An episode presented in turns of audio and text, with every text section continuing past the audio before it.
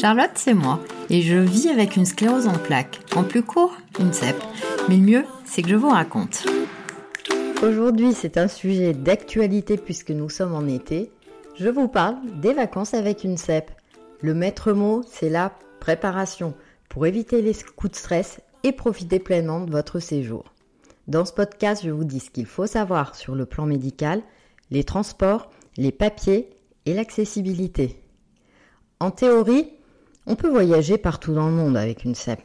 En pratique, les pays très chauds peuvent être compliqués si vos symptômes sont aggravés par la chaleur. C'est ce qu'on appelle le phénomène du TOF. Vous trouverez un article à ce propos sur le site CEP Ensemble.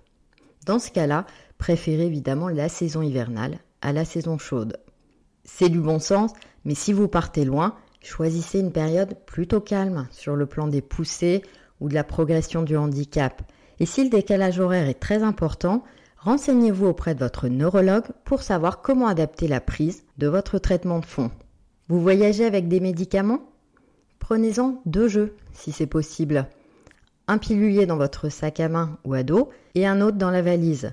Ça vous sauvera en cas de perte ou de vol de sac. Certains traitements injectables doivent être gardés au frais. Il existe des glacières en cas de trajet court et pour les longs courriers, il faut se rapprocher de la compagnie aérienne et la prévenir à l'avance. Si vous vous sondez, il existe des sets de sondage spécifiques au voyage. Prévoyez suffisamment de matériel. À savoir aussi, les toilettes de l'avion sont rarement accessibles. Un fauteuil de transfert est prévu. Mais si vous avez besoin d'aide, le personnel de l'avion n'est pas autorisé à vous assister dans les toilettes. Il faut voyager avec un accompagnant pour vous aider. En fonction du pays visité, certaines vaccinations doivent être à jour et parfois d'autres vaccins doivent être effectués. Parlez-en avec votre neurologue à l'avance. Il connaît les dernières recommandations officielles. Mais vous, vous pouvez les retrouver sur le site de la Société francophone de sclérose en plaques. Les transports avec une CEP sont souvent une énorme source de stress, notamment en cas de handicap moteur. N'oubliez surtout pas votre carte mobilité inclusion si vous en avez une, pour éviter les queues et les longues stations debout. Moi, elle me sauve. La SNCF propose un service d'assistance appelé Accès Plus pour les trains et les TGV ou accès plus transilien ou accès TER pour les autres trains. Prévoyez toujours un délai suffisant, au moins 48 heures. En pratique, c'est vraiment mieux d'anticiper et de faire appel à l'assistance au moment de la réservation. Vous voyagez en avion, rapprochez-vous du service assistance de la compagnie aérienne que vous avez choisie. C'est essentiel si vous avez besoin d'aide pour traverser l'aéroport en fauteuil roulant ça évite de se fatiguer. Et pour bénéficier d'un fauteuil roulant de transfert dans l'avion, si vous êtes en fauteuil, votre fauteuil, lui, voyagera en soute. Armez-vous de patience. C'est le conseil de tous les patients qui font appel à ces services. Concernant les papiers, si vous êtes en France, n'oubliez pas votre carte vitale, votre attestation d'affection longue durée, ainsi que vos ordonnances. Si vous partez à l'étranger, les ordonnances sont habituellement rédigées en dénomination internationale pour être compréhensibles par tous les médecins, quelle que soit leur nationalité. Idéalement, l'ordonnance devrait être rédigée en français et en anglais. Une attestation est également recommandée. Pourquoi? Parce qu'elle certifie que votre état de santé nécessite les médicaments et le matériel cité sur vos ordonnances.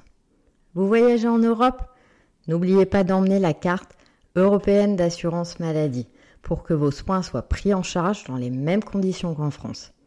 Elle est à commander sur le site de l'assurance maladie amélie.fr ou auprès de votre CPAM au moins trois semaines avant le départ. Pas de panique, si vous n'êtes pas dans les temps, un certificat provisoire peut être délivré.